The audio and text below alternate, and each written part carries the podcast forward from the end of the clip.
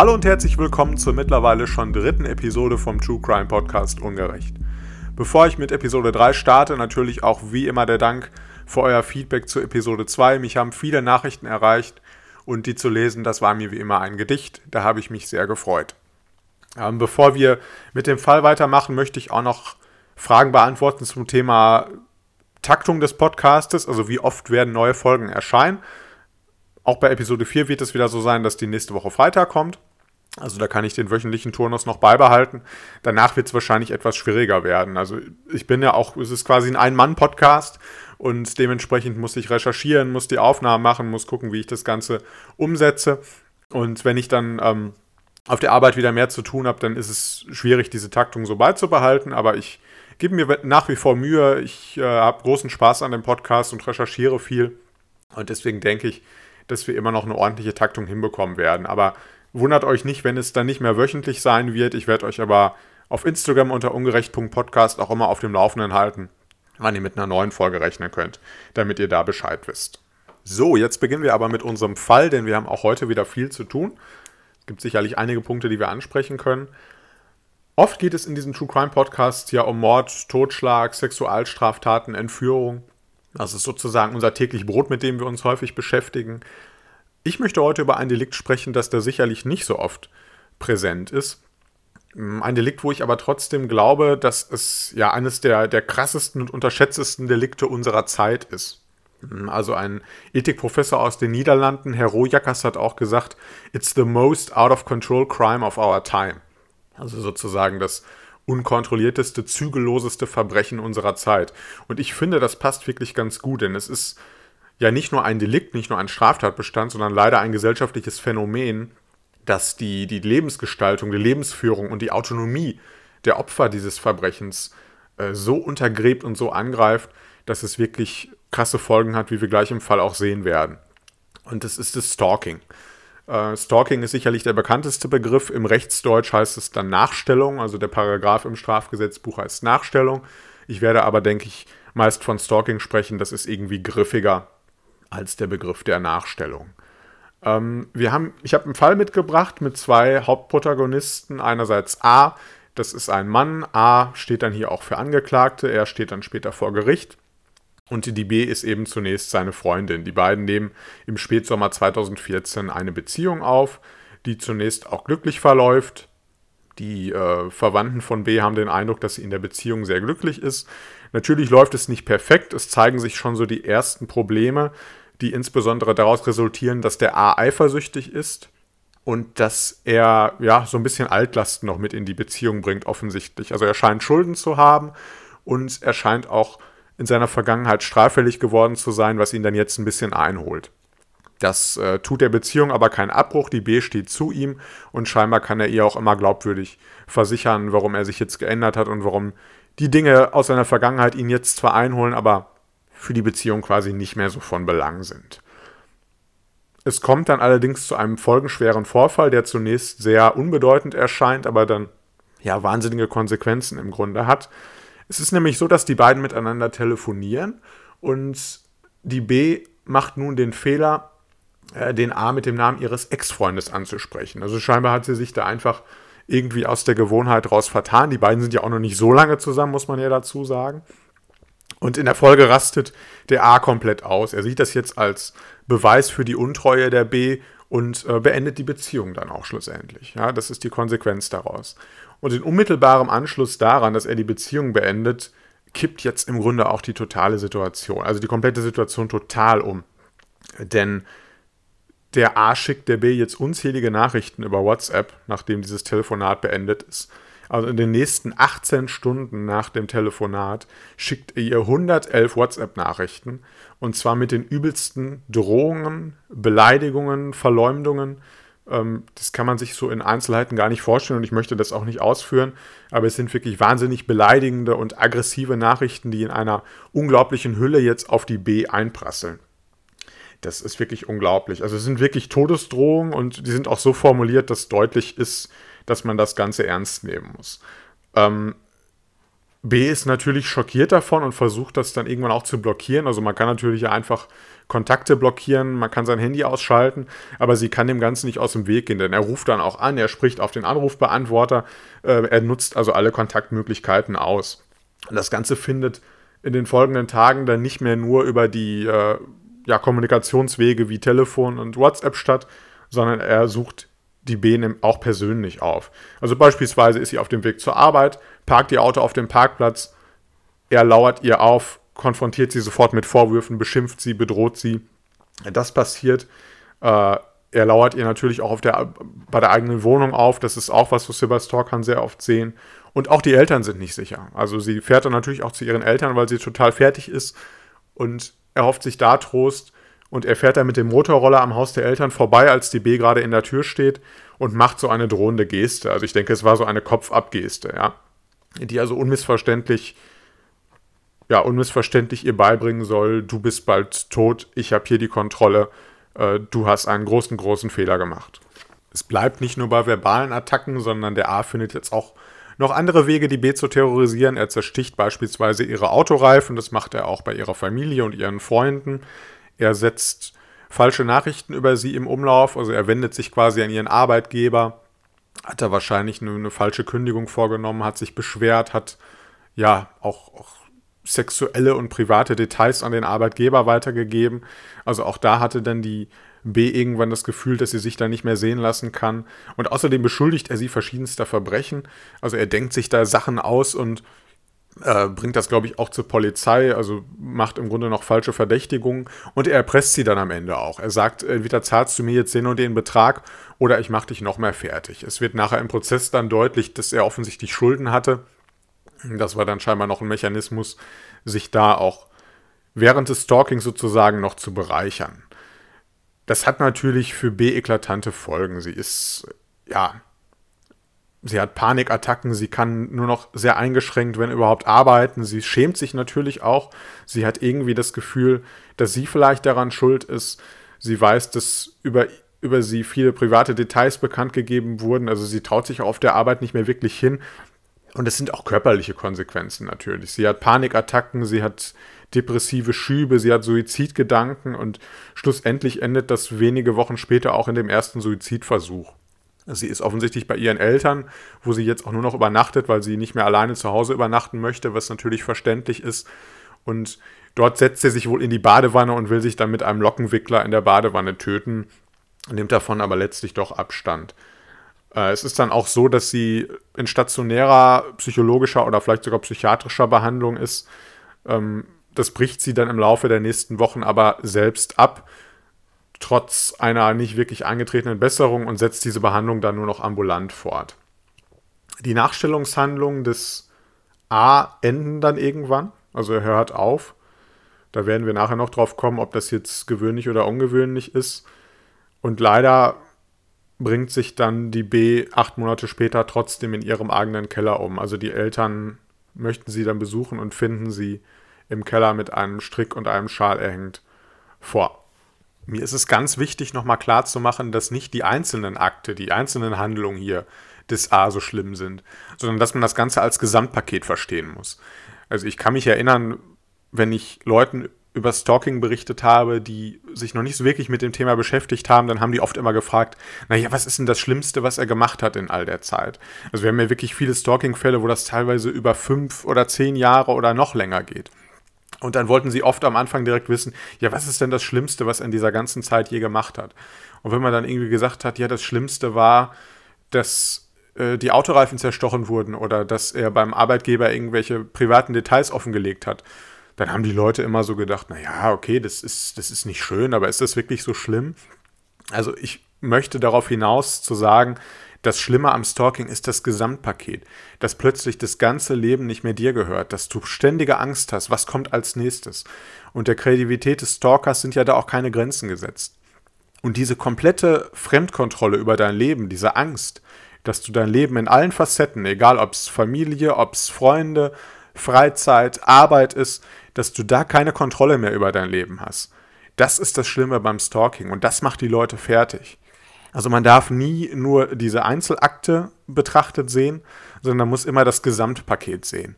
Und das war eben bis 2007 auch das Problem. Bis dahin hatten wir nämlich gar keinen Straftatbestand Stalking und bis dahin wurden dann nur die Einzelakte bestraft. Und das ist natürlich nicht der gleiche Unrechtsgehalt. Also was wir jetzt beispielsweise in diesem Fall an Einzelakten hätten, wäre die Sachbeschädigung.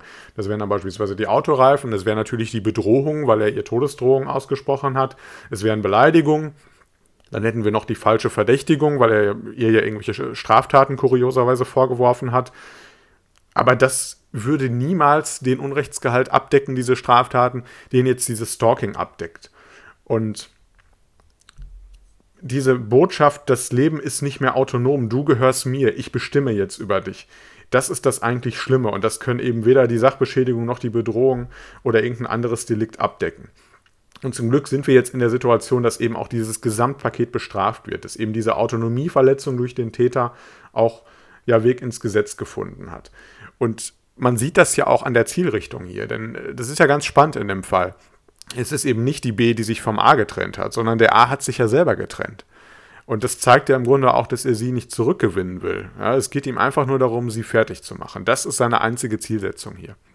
Es ist wirklich spannend und auch deswegen habe ich den Fall ausgewählt, weil es eben diesmal nicht so war, dass sich hier die Frau vom Mann trennt und äh, er sie dann zurück will, sondern er hat sich selber getrennt und trotzdem äh, stellt er ihr direkt danach so aggressiv nach. Äh, das finde ich wirklich spannend. Was diesen Fall natürlich noch so besonders macht, ist, dass es dann letztlich zur Todesfolge der B leider kommt.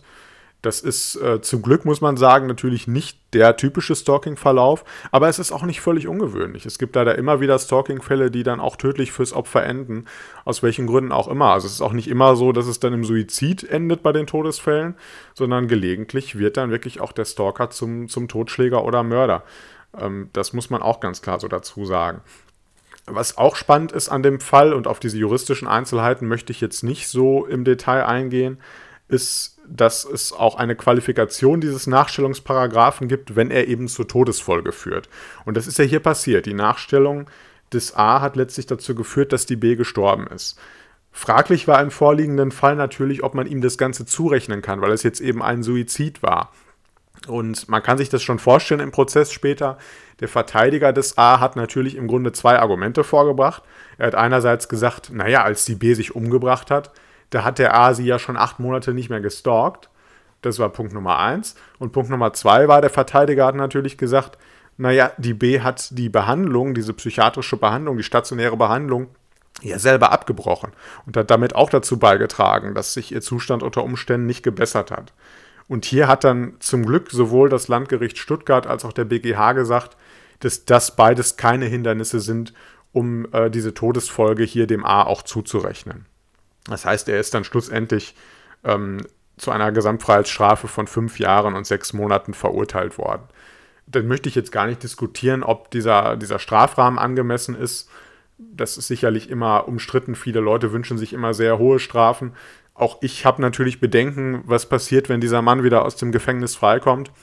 Da er offensichtlich äh, nicht das erste Mal eine Straftat in dem Sinne begangen hat. Also er scheint auch schon seine Partnerin vorher gestalkt zu haben. Das ist danach herausgekommen. Es ist leider zu befürchten, dass er das wieder machen wird. Aber es ist auch klar, dass wir nicht jeden Menschen zu einer lebenslangen Freiheitsstrafe verurteilen können. Deswegen möchte ich jetzt auf diese Diskussion nicht äh, en Detail eingehen. Wir sind durch diesen Fall jetzt in sehr hohem Tempo durchgeheizt. Das liegt aber einfach daran, dass ich noch viele andere Aspekte habe hier beim Stalking, auf die ich zu sprechen kommen möchte und auch noch andere kleine Fälle habe, die ich euch vorstellen möchte.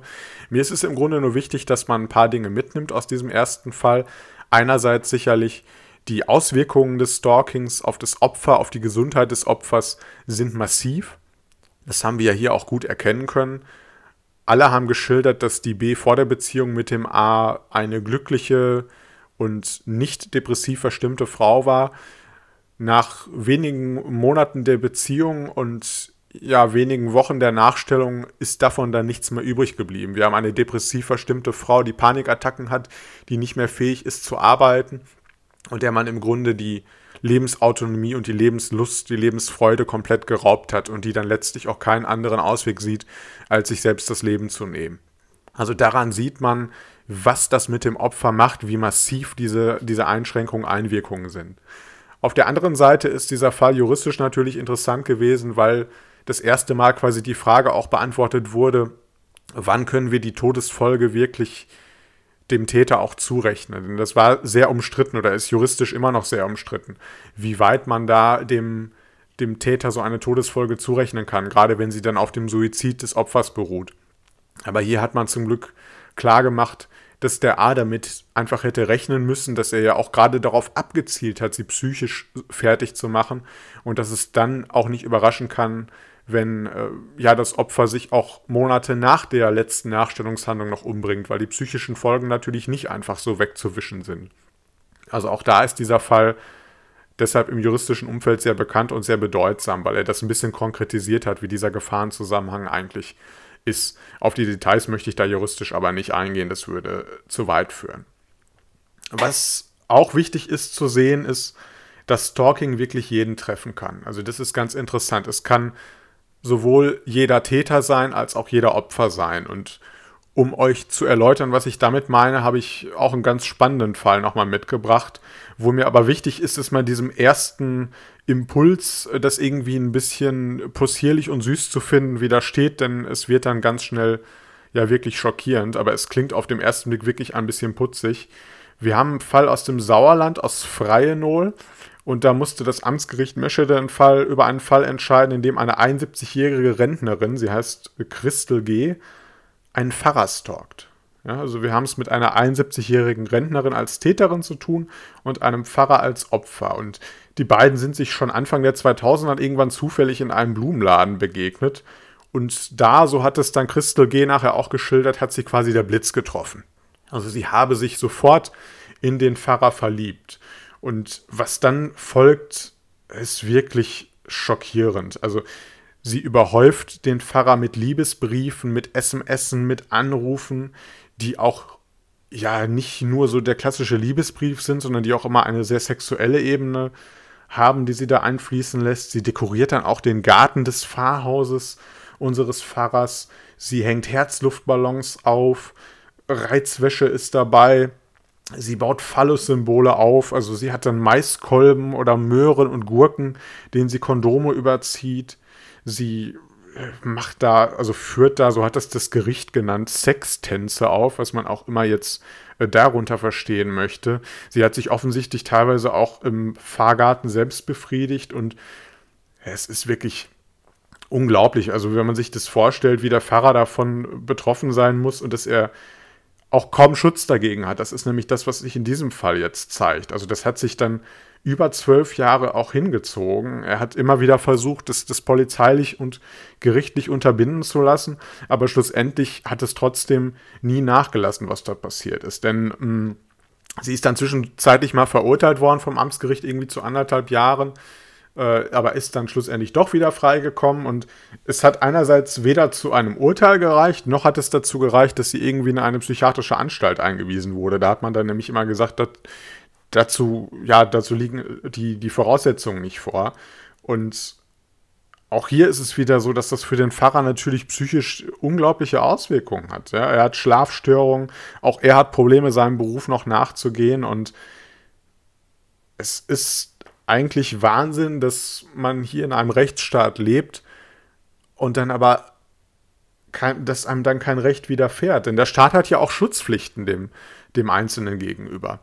Also hier fragt man sich dann wirklich, hat der Staat nicht die Aufgabe, diesen Pfarrer zu schützen? Denn es passiert ja über die zwölf Jahre gesehen nichts. Er hat immer mal wieder nur ein paar Monate Ruhe, wenn sie mal wieder kurzfristig eingewiesen wird. Aber dann heißt es am Ende immer wieder, naja, sie ist lästig, aber ungefährlich. Also das hat der Richter dann am Ende wortwörtlich so gesagt. Er hat gesagt, sie sei lästig, aber ungefährlich. Die Gesellschaft müsse das aushalten. Äh, sie sei schließlich nicht gemeingefährlich. Das ist schon unglaublich, denn nicht die Gesellschaft muss das offensichtlich aushalten, der Pfarrer muss das hier aushalten. Dem Pfarrer hat man quasi das Leben genommen.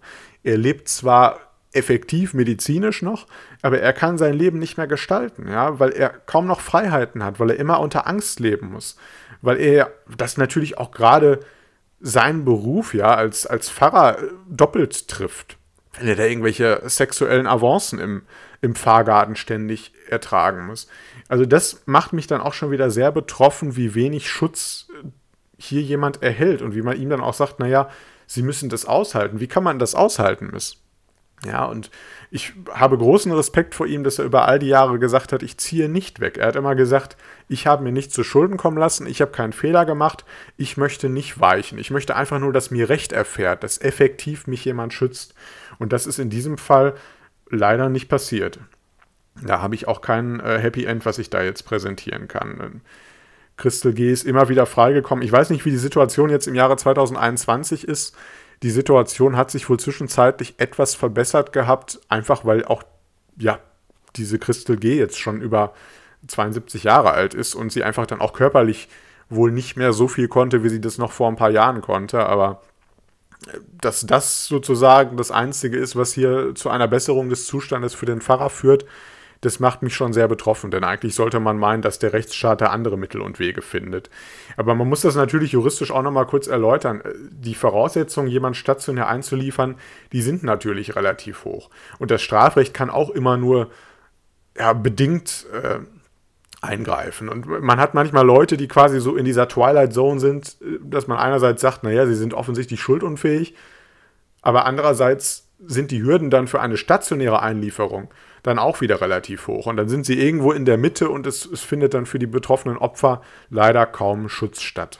Inwieweit man hier die Einschätzung überhaupt teilt, dass die Crystal G schuldunfähig ist, ist natürlich auch nochmal die Frage. Also, was man vor Gericht dort anbringt, ist, dass sie unter einer Art Liebeswahn leidet. Und dieser Liebeswahn ist so eine Fokussierung auf die Person des Pfarrers, dass sie nicht mehr in der Lage ist, ihr Verhalten dann am Ende zu steuern. Also sie erkennt offensichtlich schon, dass das falsch ist, aber sie kann quasi einfach nicht anders. Das wird gesagt. Also natürlich ist auch so eine Gemeinde im Sauerland relativ klein. Das heißt, jeder kennt sie am Ende auch und sie wird natürlich dann zu Recht und nur konsequenterweise auch von, von dem ganzen Dorf und von der Gemeinde abgelehnt als irre, weil sie da dem Pfarrer das Leben zur Hölle macht. Aber sie nimmt das Ganze eben trotzdem im Kauf. Und so kommt ja offensichtlich das Gericht oder die Gutachter zu dem Schluss, dass ihre Steuerungsfähigkeit so weit eingeschränkt ist, dass sie eben schuldunfähig ist.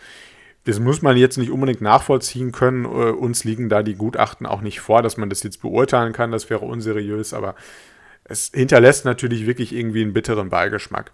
Wobei man hier auch vom Strafrecht nicht zu viel erwarten darf es ist eher anzunehmen, dass sie nach einer Freiheitsstrafe dann auch wieder rauskäme und äh, weitermachen würde. Aber sicherlich wäre dem Pfarrer damit schon geholfen, wenn er ja auch einfach mal dann wieder einen Break hätte und sein Leben normal weiterleben könnte. Es ist schon, es macht einen schon fassungslos, wie hilflos hier sowohl der Staat als auch die gesamte Gesellschaft ist, so eine, ja, über 70-jährige Rentnerin dann nicht von diesem Handeln mal abbringen zu können. Es, es, es schockiert einen wirklich. Und was dieser Fall jetzt eigentlich auch nur zeigen sollte, ist, dass an, an Täter-Opfer-Konstellationen im Grunde alles möglich ist. Natürlich haben wir es in einer, in einer Vielzahl der Fälle mit der klassischen Ex-Partner-Situation zu tun. Das heißt, äh, der Ex kann die Trennung irgendwie nicht akzeptieren oder die Ex und beginnt dann dem ehemaligen Freund oder der ehemaligen Freundin nachzustellen. Das ist sicherlich die klassische Situation. Aber es, es können auch, kann auch sein, dass es Fremde sind, die stalken. Es kann der Arbeitskollege sein.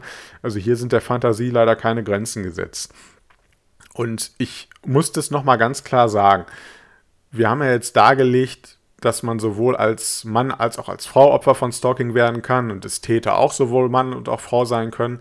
Aber es ist mir sehr wichtig an der Stelle klarzumachen, dass man schon immer wissen muss, dass die absolute Mehrzahl der Opfer weiblich ist und dass die absolute Mehrzahl der Männer, äh, der, der Täter Männer sind. Das ist einfach wichtig. Also die Zahlen, die da so kursieren, sind immer so zwischen 80 und 85 Prozent. Also 80 bis 85 Prozent der Opfer sind weiblich und 80 bis 85 Prozent der Täter sind männlich. Warum ich das so rausstellen möchte, ist es nicht die Tatsache, dass ich der Meinung bin, dass man als Mann nicht Opfer werden könnte. Das habe ich ja gerade dargelegt. Und ich bin auch nicht der Meinung, dass es als Mann weniger schlimm ist, Opfer von Stalking zu werden. Wir haben ja gerade einen Fall gesehen, wo der Mann unhauptlich darunter leidet. Darum geht es mir nicht. Und ich bin auch der Meinung, dass wir die Position von Männern als Opfern auch stärken müssen, damit Männer sich trauen in einer Gesellschaft, die ja immer noch ein möglichst starkes Männerbild vermitteln möchte, dass wir sie ermutigen, dass sie auch dazu stehen, dass sie Opfer einer Straftat geworden sind und das auch in der Öffentlichkeit sich so, so positionieren können und dagegen angehen können. Das möchte ich vorweg sagen. Aber es ist auch wichtig, dass wir verstehen, dass Stalking auch Teil einer Gewalt gegen Frauen ist, die natürlich auch in unserer Gesellschaft im Jahre 2021 immer noch ein Riesenproblem ist. Sei es im Bereich der sexuellen Gewalt, im Bereich der häuslichen Gewalt. Da können wir nicht drum reden. Und es ist dann eben auch kein Zufall, dass das Stalking erst 2007 den Weg in das Strafgesetzbuch gefunden hat. Also nur wenn man begreift, dass diese ganze Bewegung, dass es eine ganze Bewegung ist, international gegen die Gewalt von Frauen, nur dann kann man, glaube ich, Stalking wirklich verstehen. Also deswegen bin ich nicht dafür, so eine Gleichschalterei zu betreiben und zu sagen, naja, es ist, äh, ist im Grunde egal, dass es in der Mehrzahl Frauen trifft und das Dunkelfeld ist bei Männern ja auch viel höher und so. Nein, wir müssen das schon deutlich aussprechen, dass in den meisten Nachstellungsfällen wir eben diese Konstellation haben mit dem Mann als Täter und der Frau als Opfer. Denn nur wenn man das versteht und nur wenn man das klar benennt, kann man auch Lösungen daraus finden, kann man auch kriminalpolitische Forderungen stellen und kann auch erkennen, dass wir eben auch in unserer Gegenwart, in der wir schon viele Fortschritte in dem Bereich gemacht haben, immer noch ein Problem mit ja, systemischer Gewalt auch gegen Frauen haben. Da bricht man sich, glaube ich, auch kein, kein Zacken aus der Krone. Und ich möchte nur mal kurz so ein bisschen im Exkurs euch schildern, wie überhaupt das Stalking oder die Nachstellung den Weg ins Strafgesetzbuch gefunden hat. Denn das ist ganz spannend diese Gesetzgebung wurde wirklich scharf kritisiert teilweise und auch scharf diskutiert. Also ihr findet da Artikel zu, das ist wirklich unglaublich. Da haben dann natürlich insbesondere Männer kritisiert, mit diesem Paragraphen wolle der Gesetzgeber doch nur seiner Strafeslust frönen und, also das ist wirklich ein ganz schlimmer Satz, da könnte man ja gleich jedem bestrafen, der dem Weibe nachstellt also hier ist so ein bisschen wieder dieses Jägerlatein bemüht worden, ja, und auch gesagt worden, naja, bis zu einem gewissen Grad ist das ja normal, dass man um eine Beziehung kämpft und auch um eine Ex-Beziehung kämpft und äh, viele Frauen finden das ja auch ganz gut, wenn man ein bisschen hartnäckig und beharrlich ist. Und da muss ich jetzt wirklich ganz ehrlich sagen, da kriege ich das Kotzen. Also na natürlich ist es bis zu einem gewissen Grad normal, wenn sich meine Partnerin trennt, dass ich nochmal versuche, Kontakt zu ihr aufzunehmen und vielleicht versuche, die Beziehung noch zu retten. Aber bei diesen Stalking-Fällen sehen wir ja wirklich eindeutig, wann die Grenze überschritten ist. Ja, also wenn die Partnerin wirklich wiederholt auch sagt, dass sie das nicht mehr möchte und man das trotzdem nicht respektiert, dann ist es ganz klar, dass da die Grenze dann irgendwann überschritten ist. Und auch gerade wenn es im Bereich von, von Todesdrohung ist, da stellt sich das auch überhaupt nicht mehr die Frage, dass das dann auch eine strafrechtliche Relevanz haben muss. Also ich bin generell und als Mann darf ich das ja, glaube ich, sagen, dagegen, dass sich der Mann da auch oft in so eine Opferrolle stellt und sagt, naja, ich weiß, man weiß ja heute gar nicht mehr, was man noch sagen darf und was man nicht sagen darf. Also wenn wir immer im Bereich dieser Sexismusdebatte sind. Das sehe ich auch vollkommen anders. Also ich habe in meinen Lebensjahren nie das Gefühl gehabt, dass ich jetzt nicht mehr das sagen dürfte, was ich, was ich sagen möchte. Es ist für mich ganz klar, dass ich Frauen einfach respektiere, dass ich Empathie habe, dass ich auch immer überlege, wie klingt das, wohl als Frau, wenn ich das als Mann zu ihr sage. Und dann kann man, glaube ich, ein Miteinander finden, was dann auch gut und respektvoll ist. Und ich habe wirklich in meinem Leben zu 95 Prozent immer nur mit Frauen zusammengearbeitet bei meinen Jobs. Also ich habe selten männliche Arbeitskollegen gehabt. Und das ist mir echt wichtig an der Stelle zu sagen, dass ich nicht das Gefühl habe, dass ich total eingeschränkt bin in meinem Humor und in meiner Lebensgestaltung und äh, im Avancieren von irgendwelchen äh, Beziehungskontakten. Also ich kann diese Diskussion nicht verstehen. Ich, ich kann mich ja damals noch an die, man wird sich vielleicht noch an den FDP-Politiker Rainer Brüderle erinnern, der dann mit einer Journalistin zusammensaß und der soll ja gesagt haben, mit Blick aufs Dekolleté, ja, Sie können ein Dirndl ja auch gut ausfüllen. Und er hat es dann natürlich zu Recht damals Diskussionen über dieses äh, sexistische Verhalten gegeben.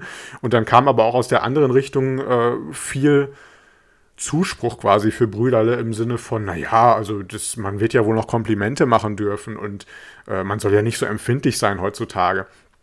Also ich finde, das kommt doch immer auch auf, die, auf das Gesamtpaket, auf die Situation an. Und wenn ich dann in einer eigentlich beruflichen Zusammenkunft bin und dann den Körper des Gegenüber anschaue und dann so eine so einen Kommentar mache, dann finde ich das doch eher widerlich und abstoßend. Und warum ich das jetzt hier einbringe, ist nicht, weil ich, weil ich sagen möchte, hier ist jemand ein Sexist oder nicht. Aber da, da ist es wie beim Rassismus. Man muss einfach wachsam sein. Man muss sein eigenes Verhalten hinterfragen, man muss empathisch sein und dann überlegen, wie fühlt sich der Gegenüber damit. Und beim Stalking ist es ganz offensichtlich in den meisten Fällen. Dass es hier nur darum geht, die Autonomie des Opfers zu untergraben, anzugreifen und dann auch wahrscheinlich gerade als Ex-Partner zu sagen, ja, wenn, wenn ich die nicht mehr haben kann, dann soll die keiner haben und ich zeig dir jetzt mal, wo es lang geht. Denn klar ist doch auch eins, wir haben zum Glück in den letzten Jahrzehnten viele Freiheitsrechte für Frauen dazugewonnen. Frauen sind wirtschaftlich unabhängig geworden oder unabhängiger geworden von ihren Männern. Sie haben Freiheitsrechte in der Gesellschaft dazugewonnen und sie können im Zweifelsfall dann auch von einem Tag auf den anderen sagen, hey, I'm out, ich habe keine Lust mehr auf dich. Und das ist ihr gutes Recht und ihre gute Freiheit. Aber weil damit wahrscheinlich der ein oder andere Mann nicht klarkommt, greift er dann zu solchen Mitteln, um diese Freiheit, die die Gesellschaft ja, durch harten Kampf, ja, durch harten Kampf von Parlamenten und insbesondere von außerparlamentarischen Kräften, ja, die für die Frauenrechte gekämpft haben, die ihnen dadurch gewährt wurden, den Frauen, die versucht der Einzelne durch solche Taten ihr wieder wegzunehmen. Und das muss man eben verstehen. Und deswegen reite ich jetzt so auf diesem Frauending rum, weil mir das einfach wichtig ist, an der Stelle zu sagen. Man kann dieses Stalking, die Nachstellung und die teilweise mangelhafte ja, Verfolgung dieser Taten nicht verstehen, wenn man diese Frau-Mann-Problematik in dem Bereich nicht versteht. Und deswegen ist es wichtig, mal darauf hinzuweisen, dass die meisten Opfer von Stalking immer noch Frauen sind. Und wie gesagt, das nimmt nichts davon weg, dass ich die Männer als Opfer vollkommen ernst nehme und dass ich auch da fordere, dass wir Wege finden müssen, die Männer besser zu schützen. Keine Frage. Aber man kann das nicht von dieser Geschlechterebene komplett trennen. Was übrigens auch ganz spannend ist, ist, dass man das Stalking also sowohl in der Kunst als auch in der Musik und in Filmen und auch schon in alten ja, Theaterstücken, alten Büchern, alten Dramen ganz oft findet. Und das hat häufig wirklich so eine, ja, so eine Romantisierung bei sich. Ne? Also da wird dann gesagt, der Mann kämpft um die Frau und das ist ganz toll und das ist Liebe bis in den Tod und Hingebung und was weiß ich nicht alles. Und dieses falsche romantisierte Gesellschaftsbild ist leider sehr gesellschaftsfähig auch geworden dann am Ende des Tages. Also ich habe auch bei einigen Fällen dann manchmal den Satz gehört, den man dem, dem Opfer dann gesagt hat, ja sei doch froh, dass jemand so um dich kämpft, ja andere Frauen würden sich darüber freuen und es ist so befremdlich, wenn man weiß, wie schlimm diese Taten sind und wie groß die Auswirkungen für die Opfer sind. Es ist wirklich wahnsinnig schwierig, sowas zu lesen und da nicht sofort komplett die Fassung zu verlieren. Also es hat mit, mit romantisch und mit Kämpfen und so wirklich überhaupt nichts zu tun. Es ist einfach nur ein schlimmes Verbrechen. Und was mir auch nochmal wichtig ist an der Stelle zu sagen, dass Stalking, das haben wir ja jetzt schon mitbekommen, kein prominenten Phänomen ist. Also die anfängliche Berichterstattung so Anfang der 2000er in Deutschland als das Phänomen noch nicht so bekannt war, ging fast immer nur über Prominente. Ja, Prominente, die natürlich auch oft einen Stalker haben, irgendwie einen verrückten Fan, der ihnen nachstellt, der nicht nachlässt. Das ist so das, was in den Medien oft dann über Stalking berichtet wurde. Aber wir wissen ja, und das haben wir gerade gesehen, dass Stalking auch im kleinen privaten Raum stattfindet, dass es eben kein prominenten Phänomen ist. Und da, da, sind natürlich Leute, die in der Öffentlichkeit stehen, nochmal stärker exponiert. Also das ist ja allein schon, wenn ich einen Beruf habe, in dem ich mit vielen Fremden zusammenkomme, weil ich irgendwie ja im Kundendienst oder sonst wo arbeite, dann bin ich natürlich als Opfer exponierter, weil auch, auch Fremde immer zum Stalker werden können. Das haben wir ja hier bei unserer Rentnerin gesehen, die den Pfarrer einmal zufällig im Blumenladen sieht und schon ist es passiert. Das heißt, man kann sich da auch nicht effektiv vor schützen. Jeden Morgen, wenn man zum Bäcker geht, kann es sein, dass man da von dem oder der Irren gesehen wird, die dann nachher zum Stalker wird. Das ist nochmal wichtig zu wissen an der Stelle. Und man kann eben auch Opfer von Stalking werden, weil man ein bestimmtes Merkmal erfüllt, was dem Täter nicht passt. Da haben wir einen Fall in Bremen gehabt, da kann man schon von Hasskriminalität sprechen. Da hat also ein 32-Jähriger sich über eine Dating-App für Homosexuelle vier junge Männer rausgesucht und hat die danach mit also wirklich einer unfassbaren Hartnäckigkeit terrorisiert. Sie hat, er hat sie dann öffentlich vor ihren Schulen geoutet, also er hat ja so Flugblätter aufgehängt, wo er dann gesagt hat, hier, XY ist schwul. Er hat sie auf Plakaten vor ihren Häusern geoutet. Er hat unter ihren Namen im Internet Sachen bestellt, Verträge abgeschlossen, Schulden gemacht, äh, hat dann sogar Verbrechen unter ihren Namen gestanden, also hat dann irgendwie telefonische Mitteilungen an die Polizei etc. gemacht und dort Verbrechen gestanden, hat sie als Kinderbeischläfer, nenne ich das jetzt mal nett formuliert, geoutet. Und dadurch, dass er technisch sehr versiert war, ist es ihm eben gelungen, die Kommunikation so zu manipulieren, dass es so aussah, als wären die SMS von den Nummern des, äh, der Opfer ausgeschickt. Die SMS oder die WhatsApp, ich weiß nicht genau, wie er es gemacht hat. Jedenfalls ist er technisch so versiert gewesen, dass dann die Familie, Freunde und auch offizielle Stellen gedacht haben, die Mitteilungen kommen also wirklich von den vier jungen Männern. Und auch die haben natürlich massiv darunter gelitten, äh, sind psychisch angeschlagen, teilweise auch wieder in ambulanter oder stationärer Behandlung, haben keinen Sinn mehr in ihrem Leben gesehen und das mit 16 Jahren. Und das offensichtlich alles nur, weil der Täter hier eine Abneigung gegenüber Homosexuellen hatte.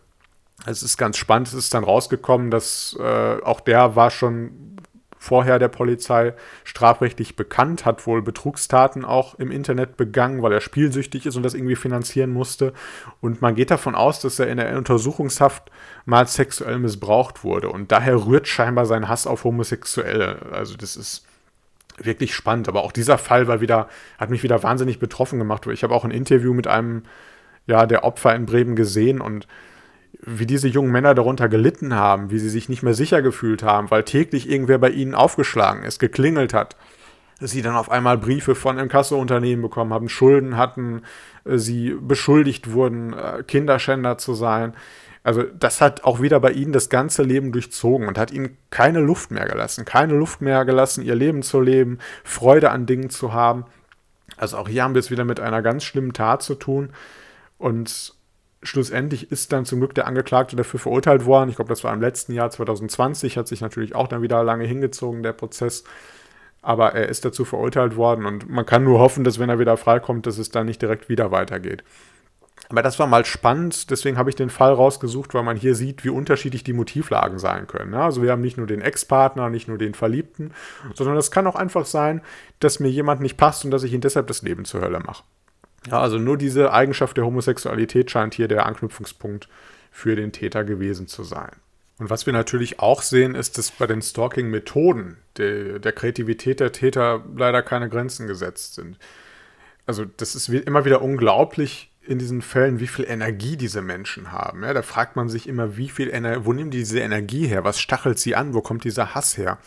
So beharrlich zu sein einerseits, aber auch so kreativ zu sein, dass einem solche schrecklichen Sachen einfallen. Also ich habe einen anderen Fall beispielsweise noch vorliegen, da hat der Täter dann irgendwann das Grab ja, des Vaters des Opfers geschändet und hat dann wenige Tage später ihr einen menschlichen Schädel, einen echten menschlichen Schädel vor die Tür gelegt. Sodass sie quasi davon ausgehen musste, dass dort jetzt der Totenschädel ihres Vaters vor ihr liegt. Das hat sich dann nachher nicht so bewahrheitet, aber sie musste natürlich in der Situation davon ausgehen und das war vom Täter auch sicherlich ganz bewusst so gemacht. Also das daran sieht man, was es da an ja, an Methoden gibt, um Menschen das Leben zur Hölle zu machen. Da sind wirklich der Fantasie keine Grenzen gesetzt. Verbreitung von Nacktbildern habe ich auch häufiger äh, gelesen. Da wird es teilweise einfach den Arbeitskollegen, allen Leuten auf der Arbeit zugeschickt wonach man dann das Gefühl hat, man kann sich auf der Arbeit nicht mehr sehen lassen. Also so wird quasi jeder Lebensbereich dann zur Hölle gemacht. Falsche Todesanzeigen, auch sehr beliebt, haben wir auch gehabt. War in dem Fall gegen die homosexuellen jungen Männer übrigens auch, dass irgendwer dann morgens seine eigene Todesanzeige äh, per Mail bzw. in der Zeitung zugeschickt bekommen hat. Auch unheimlich schrecklich und unheimlich perfide und makaber, wo man auch wieder sieht, was steckt da für eine negative Energie, für einen Hass, für eine Verachtung hinter. Also diese Methoden ziehen sich halt durch alle Lebensbereiche der Opfer. Da kommt auch immer was Neues dazu und darauf hat auch der Gesetzgeber reagiert und quasi eine Art Generalklausel in den Nachstellungsparagraphen geschrieben, wo er dann sagt, und andere derartige Maßnahmen, weil man gar nicht im Gesetz alles benennen kann an Stalking-Methoden, die dann strafbar sind. Es kommt immer was dazu, auch durch die neue technische Entwicklung. Das muss man natürlich auch sagen, dadurch, dass wir so viele Möglichkeiten haben, heute miteinander in Kontakt zu treten, auch durch die ja, digitalen Mittel letztlich, ist es für den Täter um ein Vielfaches einfacher geworden. Ja, also noch das, auch das Umfeld des Opfers dann über Social Media und so auszuspähen und immer wieder an Informationen zu kommen und das kommt dem Stalker natürlich zugute. Wenn wir uns jetzt nochmal fragen, was ist denn nach der Einführung des Nachstellungsparagraphen passiert? Hat das sozusagen viele Probleme gelöst? Zumindest auch strafrechtlicher Natur. Da muss man da auch leider wieder skeptisch sein, denn dieser Nachstellungsparagraph 238 im Strafgesetzbuch galt von vornherein nicht als sonderlich gelungen. Er hat im Grunde zwei Voraussetzungen gestellt. Einerseits die Voraussetzung der Beharrlichkeit und da haben man sich natürlich dann fragen müssen, wann ist ein Stalking, eine Nachstellung beharrlich? Wie, wie oft muss man da sozusagen stalken? Reicht eine kurze Phase aus oder muss sich das über mehrere Wochen ziehen? Das äh, musste dann zunächst konkretisiert werden. Und es war am Anfang auch noch so, dass die Lebensumstände des Opfers schwer getroffen sein mussten. Ne? Also es reichte nicht nur aus, dass die Handlung des Stalkings dazu geeignet war, diese Lebensgestaltung des Opfers schwer zu treffen, sondern es musste tatsächlich eintreten. Also mal ganz umgangssprachlich gesagt, das Opfer musste dann tatsächlich kaputt sein und man musste dem Opfer auch viel zumuten. Also beispielsweise hat man dann das Opfer darauf verwiesen, naja, sind sie denn schon umgezogen, haben sie schon ihre Nummer gewechselt? Ach so, nicht? ja, dann ist es ja auch nicht so schlimm gewesen. Ist jetzt natürlich stark vereinfacht von mir und stark platt, aber das war im Grunde das, was, wozu das letztlich geführt hat. Wenn man euch gesagt hat, die, die Lebensgestaltung des Opfers muss schwer beeinträchtigt sein, da musste so als sozusagen dieser Erfolg eintreten. Erfolg aus, aus, dem, aus der Sicht des Täters jetzt natürlich. Das hat man dann zum Glück nachher korrigiert und hat gesagt, die Handlung des Täters muss nur noch dazu geeignet sein, die Lebensgestaltung des Opfers schwer zu beeinträchtigen. Also man muss es gerade nicht auf diesen Erfolg ankommen lassen. Und da finde ich auch, man, man darf doch hier dem Opfer rechtsstaatlich nicht so viel zumuten. Warum muss ich umziehen? Warum muss ich alle möglichen ja, zu allen möglichen Registern greifen, um mich davor zu schützen, damit der Täter zur Verantwortung gezogen wird. Also das kann es letztlich nicht sein. Und da, da, findet dann quasi eine zweite Viktimisierung durch den Staat statt. Da werde ich nochmal zum Opfer gemacht, weil man mir plötzlich Sachen zumutet, obwohl ich ja mich rechtstreu verhalten habe, ich mir überhaupt nichts habe zu Schulden kommen lassen. Also das fand ich schon wirklich schockierend. Und jeder Paragraph kann natürlich letztendlich auch nur so gut sein, wie seine Anwendung in der Praxis dann ist. Und das fängt schon bei der Polizei an. Wir stellen uns jetzt mal vor, wir haben das Opfer, dem nachgestellt wurde, das leidet unter dieser Situation und es fasst sich jetzt ein Herz und geht zur Polizei was ja häufig schon eine große Hürde ist. Denn man darf ja auch nicht vergessen, wir haben gesagt, die meisten Stalking-Fälle sind Fälle, die zwischen Ex-Partnern stattfinden. Und den Ex-Freund, trotz allem, was passiert ist, dann bei der Polizei anzuzeigen, das ist ja sowieso noch mal eine größere Hürde, als wenn es ein Fremder ist. Außerdem spielt natürlich immer Scham eine Rolle. Ja? Die Opfer machen sich selber Vorwürfe, denken sich, habe ich das irgendwie verschuldet, habe ich dazu beigetragen. Also es ist schon ein großer Schritt, wenn sie sich trauen, zur Polizei zu gehen. Und dann haben wir natürlich auch teilweise Leute bei der Polizei, die da nicht sensibilisiert sind. Ja? Da möchte ich nicht wieder einen Generalschlag gegen alle Polizisten machen, darum geht es mir überhaupt nicht. Aber es ist ganz offenkundig und wir wissen von vielen, vielen Fällen, in denen dann der Polizist auf der gegenüberliegenden Seite nicht sensibilisiert ist, indem er das Problem vielleicht kleinredet, indem er sagt, naja, können Sie das nicht irgendwie privat klären? Oder indem er dann sagt, naja, Sie müssen aber schon das beweisen können, was Sie da jetzt hier behaupten. Wenn sich das als falsch herausstellt, dann könnten Sie unter Umständen wegen Verleumdung oder falscher Verdächtigung äh, sich strafbar machen. Also da gibt es durchaus Beamte, die das sehr unsensibel wahrnehmen. Das kommt ja auch schon auf die Befragungssituation an, ja. Also nehme ich mir dann wirklich Zeit, wenn dort eine Frau mit einer, mit einer Beschuldigung kommt, nehme sie mit nach hinten oder äh, versuche ich das Ganze an Tür und Angel irgendwie als Formalie abzuwehren. Also da gibt es leider viele, viele Beispiele, wie Frauen dort dann bei der Polizei auch abgespeist werden, wie sie nicht ernst genommen werden und wie sich dann das Gefühl, was sie haben, natürlich noch weiter verschlechtert, äh, weil sie sich dann vielleicht tatsächlich fragen, naja, sehe ich das alles nur falsch? Ist das entweder gar nicht so schlimm oder bin ich selber daran schuld? Da würde ich mir wirklich wünschen, dass da die Polizei auch weiterhin Wert drauf legt, dort sensibel zu sein und dieses Problem dann auch zu verstehen. Und da sind wir wieder bei, dem, bei der Geschlechterproblematik, die ich vorhin angesprochen habe. Das ist nämlich bei Vergewaltigungen auch so. Ja? Also wenn man da wirklich seinen Mut zusammennimmt und zur Polizei geht und das Ganze anzeigt und man dann auf einen unsensiblen Beamten trifft und eine ja, unbefriedigende Fragungssituation hat, dann ist das ganz, ganz schlimm und dann macht das jemand auch zum zweiten Mal zum Opfer. Und das kann dann auch wirklich die, die Verarbeitung der, der Tat emotional noch weiter erschweren. Deswegen ist es ganz, ganz wichtig, dass die Strafverfolgungsbehörden hier sensibel agieren. Und das ist leider im Fall der Nachstellung dann auch nicht immer der Fall, weil auch da sicherlich viele Beamte äh, diesen Paragraphen gerade in den Anfangszeiten nicht ernst genommen haben. Ja, und viele das so ein bisschen ins Lächerliche gezogen haben und so ein bisschen auch in den privaten Bereich geschoben haben, gesagt haben, naja, das muss man doch irgendwie anders klären können. Warum sind wir dann hier als Polizei verantwortlich? Und das war auch bei den Staatsanwaltschaften und bei den Gerichten so, die das teilweise nicht wirklich ernst genommen haben. Also die Staatsanwaltschaft beispielsweise hat häufig dann auf den Weg der Privatklage verwiesen. Das muss man, muss man kurz einen äh, Exkurs jetzt machen. Also es gibt bestimmte Delikte, da kann die Staatsanwaltschaft quasi darauf verweisen, dass die Geschädigte oder der Geschädigte selber das Verfahren beim Gericht anzeigen muss. Wenn eben kein öffentliches Interesse besteht, bei der Körperverletzung ist es beispielsweise auch so, das sind bestimmte Delikte, dann kann die Staatsanwaltschaft sagen, naja, wir machen jetzt nicht die Ermittlung und legen den Fall dem Gericht vor, sondern sie müssen das selber machen im Wege der Privatklage. Das war bei der Nachstellung zunächst auch so. Und häufig wurden die Opfer dann auf die Privatklage verwiesen. Und das ist deutlich schwieriger dann vor Gericht einen Erfolg zu erlangen, weil man sich dann natürlich in der Regel einen Anwalt nehmen muss, weil man ja gerade beim Stalking immer große Probleme hat, die Dinge auch zu beweisen, die Dinge aktenkundig zu machen. Und das hat dazu geführt, dass es am Anfang wenig Verurteilung wegen, wegen der Nachstellung gab. Und auch die Gerichte haben ja im Grunde vieles durchgehen lassen. Ja. Also ich muss, ich stocke gerade, weil ich nochmal sagen muss, dass es dieses Instrument der Privatklage bei der Nachstellung jetzt zum Glück nicht mehr gibt. Also das hat man dann äh, im Zuge der, der Nachbesserung wieder rausgenommen. Aber ich habe hier noch einen Amtsgerichtsfall vorliegen, wo man eben sieht, wie wenig ernst auch das Amtsgericht das teilweise nimmt. Also ich muss das mal zitieren. Da hat äh, der Angeklagte zur, zum Opfer gesagt, ich bin im Besitz einer 9mm Pistole. Rede mit mir. Ich komme zu dir. Wenn ich erfahren habe, dass du mit einem anderen gebumst hast, töte ich ihn. Es gibt genügend Möglichkeiten, dass dich keiner mehr anguckt. Es gibt Säure und andere Sachen. Ja, also ich glaube, wir sind uns alle einig, dass das schon von einer sehr ähm, bedrohenden Gesinnung ist, was hier von sich gegeben wurde. Das Amtsgericht Löbau hat gesagt, diese Drohung sei doch nicht ernst gemeint der Angeklagte habe lediglich Kontakt aufnehmen wollen und hat das Ganze dann als ja, irrelevant letztlich eingeordnet.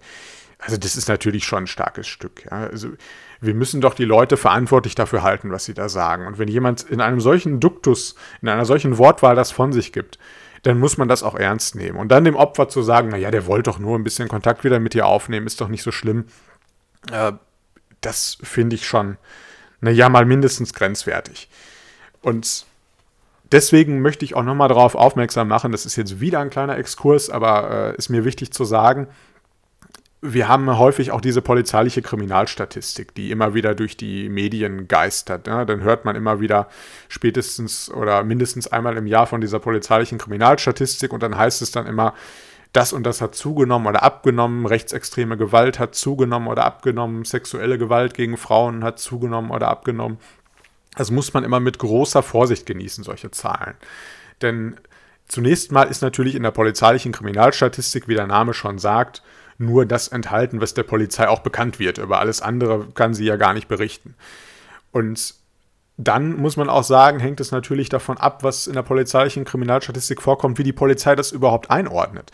Also es wird ja die Frau, die jetzt Opfer von Stalking wird, um auf das Beispiel zurückzukommen, die wird ja nicht zur Polizei gehen und sagen, ich möchte eine Anzeige wegen Paragraph 238 Nachstellung StGB formulieren sondern sie wird den Sachverhalt schildern, sie wird sagen, was ihr widerfahren ist und dann ist es ja am Polizisten, dass der diese Einordnung vornimmt und sagt, ach ja, das ist also Paragraph 238 Nachstellung, könnte das sein, wir eröffnen die Ermittlung. Äh, das, das ist ja sozusagen ein Prozess, der noch stattfinden muss. Ja? Und wenn er dann die Frau von vornherein abspeist oder vielleicht nur auf die Beleidigung und die Bedrohung eingeht, dann wird das ja gar nicht als 238er als Nachstellung aktenkundig. Und so ist das eben bei beispielsweise rechtsextremen Taten auch. Also dieser ausländerfeindliche Hintergrund, der muss ja von der Polizei überhaupt erstmal erkannt, ernst genommen und weitergegeben werden. Und das ist ganz wichtig bei solchen Fällen, das zu verstehen bei der polizeilichen Kriminalstatistik, dass das von so vielen Faktoren abhängt, ob da irgendwas zunimmt oder abnimmt. Das hängt vom Anzeigeverhalten ab, ja, wie das der Polizei überhaupt bekannt. Das hängt von der Einordnung durch die Polizei ab. Ja, und wir wissen dann nie, wie groß das Dunkelfeld ist oder nicht ist.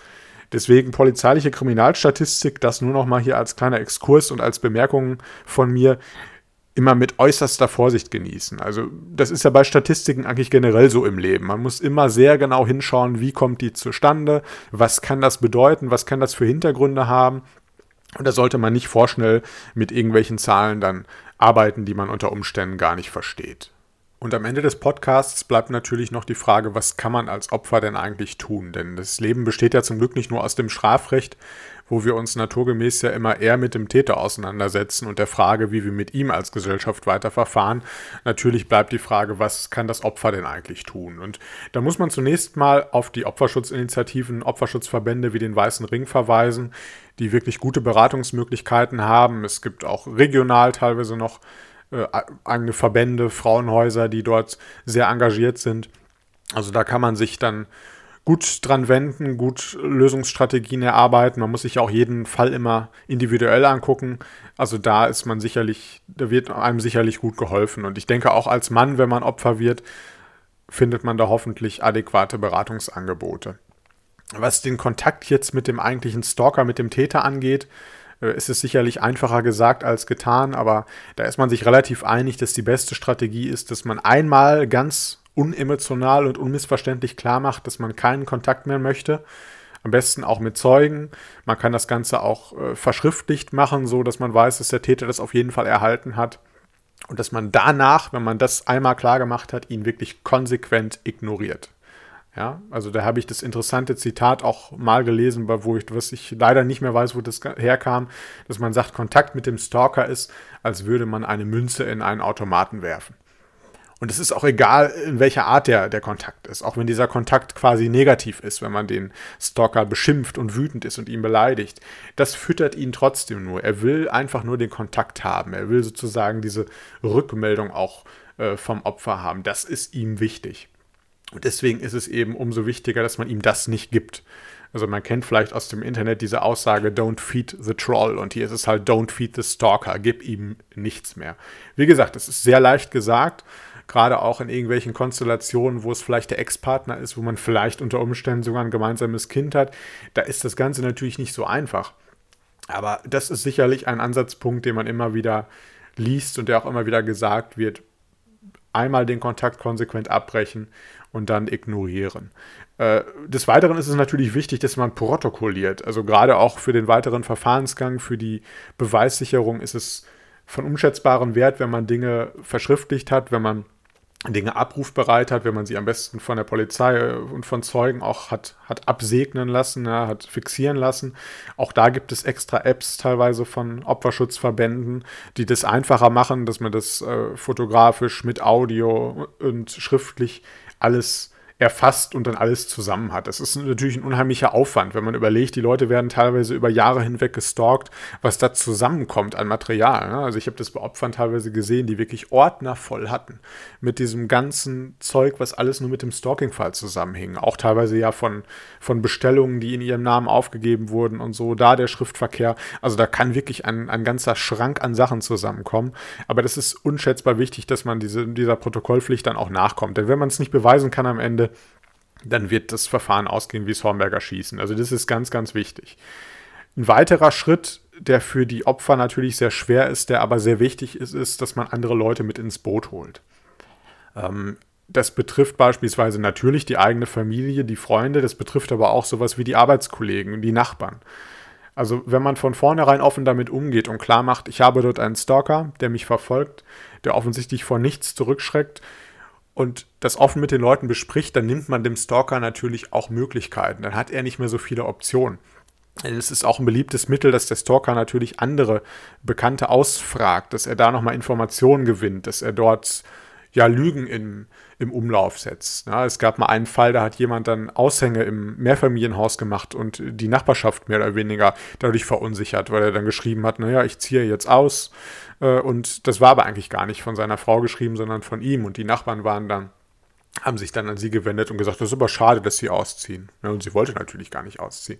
Also, wenn das die Nachbarn dann wissen, ja, wenn das Umfeld das weiß, auch auf der Arbeit, wenn da komische Mails kommen, wenn das Umfeld weiß, okay, die hat einen Stalker oder der hat eine Stalkerin, dann kann man dann natürlich besser darauf reagieren. Ja. Dann weiß man das vielleicht einzuordnen, dann sind die Möglichkeiten für den Täter für böse Überraschungen zu sorgen dann deutlich eingeschränkt. Wie gesagt, auch das ist wieder einfach gesagt. Sicherlich nicht einfach, sich da zu öffnen, das preiszugeben, dazu zu stehen, ich habe einen Stalker. Aber hey, am Ende des Tages, man kann nichts dafür, man muss mit der Situation umgehen. Und deshalb ist das sicherlich auch ein wichtiger Ratschlag, dort äh, mit Offenheit dafür zu sorgen, dass sich die Möglichkeiten für den Täter einschränken. Äh, neben dem Strafverfahren hat das Opfer natürlich auch zivilrechtliche Möglichkeiten. Ähm, es gibt das Gewaltschutzgesetz, da möchte ich jetzt im Einzelnen nicht drauf eingehen, das wird auch wieder den Rahmen sprengen. Äh, man kann da beispielsweise eine Schutzanordnung gegen den Täter erwirken lassen, wo dann ja klar gemacht wird, sie dürfen das Opfer nicht mehr äh, mit dem Opfer nicht mehr kommunizieren, sie dürfen der Wohnung bis auf einen bestimmten Radius nicht zu nahe kommen. Ähm, wenn dann der Täter oder der Stalker dagegen verstößt, dann haben wir eben auch wieder eine Straftat. Alleine deshalb, nicht, also nicht nur die, die Straftat der Nachstellung, sondern alleine der Verstoß gegen diese Schutzanordnung ist dann eine Ordnungswidrigkeit beziehungsweise unter Umständen auch eine Straftat.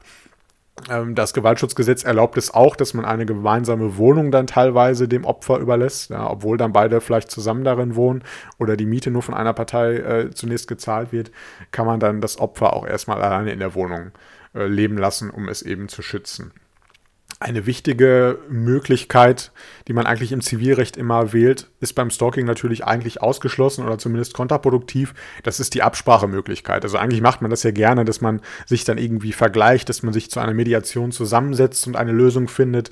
Das wäre natürlich im Fall des Stalkings gerade kontraproduktiv, weil wir ja gesagt haben, wir möchten eben keinen Kontakt mehr mit dem Stalker. Wir möchten ihn nicht mehr füttern sozusagen. Deswegen ist das ein wichtiges Element, was wegfällt. Mm, auch die Polizei kann, wenn sie möchte, schon direkt einiges unternehmen an Mitteln. Ähm, es gibt beispielsweise diese Gefährderansprache. Also das heißt, die Polizei kommt dann bei der Wohnung des, des Täters persönlich vorbei oder an seine Arbeitsstelle oder schreibt ihm unter Umständen auch einen Brief, in dem sie sagt, dass die Gefahrenlage ihr bekannt ist, dass sie von der Situation gehört hat und dass sie sozusagen ein Auge auf ihn wirft. Also diese Gefährderansprache kennen wir auch viel aus dem Bereich äh, Hooligans, Ultras, Bundesligaspiele. Leute, die dann Stadionverbot haben, die werden auch häufiger mit dieser Gefährderansprache dann konfrontiert. Äh, das kann wirklich ein wirksames Mittel sein, weil wir eben, äh, und da möchte ich kurz mal so einen Exkurs in die Sanktionsforschung machen, weil wir eben wissen, dass es nicht so entscheidend ist, wenn ich jemanden bestrafe, wie hoch die Strafe ist. Ja, also das hören wir ja ganz oft. Es wird immer gefordert, naja, die Strafen müssen höher sein. Äh, sondern dass es eher darauf ankommt, wie wahrscheinlich ist es, dass ich bestraft werde und vor allem auch, wie zeitnah werde ich quasi bestraft oder wie zeitnah kommt eine Reaktion auf meine Tat.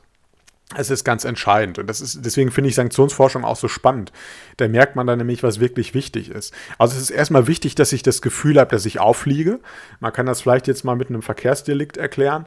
Es ist nicht so entscheidend, dass ich sage, ab morgen sind jetzt die Bußgelder drei bis vierfach so hoch. Dann werden die Leute trotzdem noch schnell fahren und sich nicht an die Regeln halten. Aber wenn sie wissen, dass sie erwischt werden, weil wir vielleicht jetzt irgendwie so eine Intervallmessung haben oder so und sie überall erfasst werden, dann wird ihnen das schon eher äh, wird das schon, schon eher Einfluss auf ihr Verhalten haben. Und also diese Nähe von Bestrafung und Tat, die ist eben auch ganz wichtig. Das wissen wir aus dem Jugendstrafrecht auch. Also wenn man Leute zwei Jahre später für irgendwas verurteilt, dann können sie sich im Zweifelsfall auch gar nicht mehr so wirklich an die Tat erinnern und dann wirkt die Bestrafung nicht mehr im Zusammenhang mit der eigentlichen Tat. Das ist ja auch bei Kindern ganz wichtig. Ich kann ja Kinder auch nicht für irgendein Verhalten sanktionieren oder tadeln, weil sie irgendwie vor zwei Monaten begangen haben. Also das funktioniert natürlich nicht. Und so ist es hier auch. Diese Gefährderansprache kann eben unter Umständen beim Täter Eindruck erwecken, ja, Eindruck schinden, weil sie, wenn sie ganz zeitnah zu, dem, zu der eigentlichen Stalking-Tat oder zu dem eigentlichen Vorfall ist. Deswegen ist es sicherlich auch eine Möglichkeit, von der man nicht zu viel erwarten darf, aber die durchaus auch helfen kann, ja, weil sie eben in Einklang mit dieser Sanktionsforschung eine direkte Reaktion äh, ja dann darstellt. Denn wir haben ja gesehen bei den Strafverfahren, wie lange das immer dauert. Ja? Also ob das dann vom Täter noch in so im Zusammenhang gestellt wird, ist immer wirklich die Frage. So viel also zum Thema Stalking. Äh, ich könnte locker noch eine Stunde weiter erzählen, sicherlich, aber ich denke, die wichtigsten Punkte habe ich jetzt erwähnt und deswegen mache ich dann jetzt auch den Deckel drauf.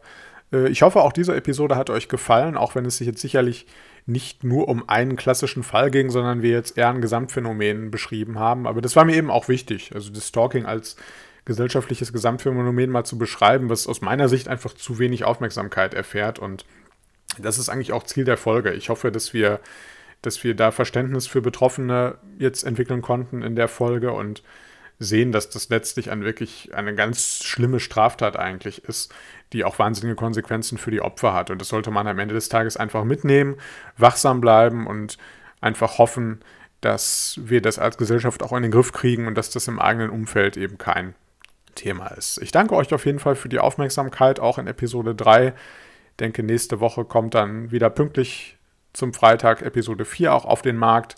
Und bleibt mir treu, folgt mir auf Instagram unter ungerecht.podcast, wenn euch der Podcast gefällt. Lasst mir gerne Nachrichten da, ich freue mich immer über Feedback. Ich versuche auch auf jede Nachricht immer zu antworten. Und ja, bis dahin, alles Gute.